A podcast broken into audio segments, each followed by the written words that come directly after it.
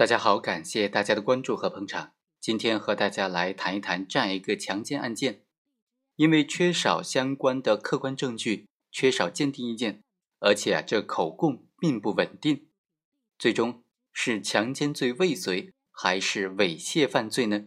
就存在特别大的争议焦点。我们来通过这个案件来谈一谈，像这种强奸未遂和猥亵同样实施的这种。准备性侵的所有的举动，究竟是定为强奸未遂还是猥亵呢？我们通过这个案件和大家简单的分析一下。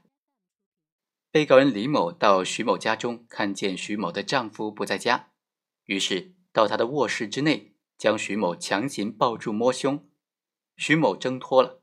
后来呢，这个李某又将徐某推倒在床上，并且压在他的身上。对他进行各种猥亵的动作，后来又遭到了徐某的极力反抗，并且呼救，于是没办法，这个李某就被迫逃离了现场。被告人第一次讯问笔录当中就供述了说，他摸了被害人的胸部，准备脱他的裤子，遭到反抗之后就逃走了。而在后来的所有讯问笔录当中，都是否认犯罪的。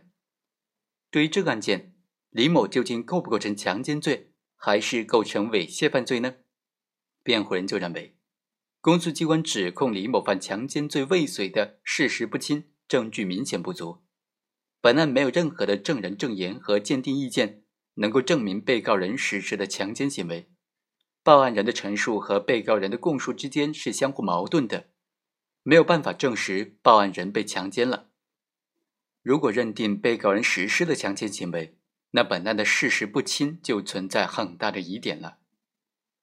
第二，公诉机关指控李某犯强奸罪未遂是没有法律依据的，因为被告人李某并没有强奸的故意，没有实施强奸行为。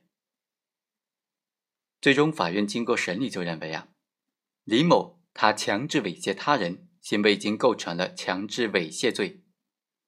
具体来说呢？李某猥亵被害人的事实有被害人的及时报案、证人证言，李某到案之后的第一次供述相互印证，能够形成完整的证据链条。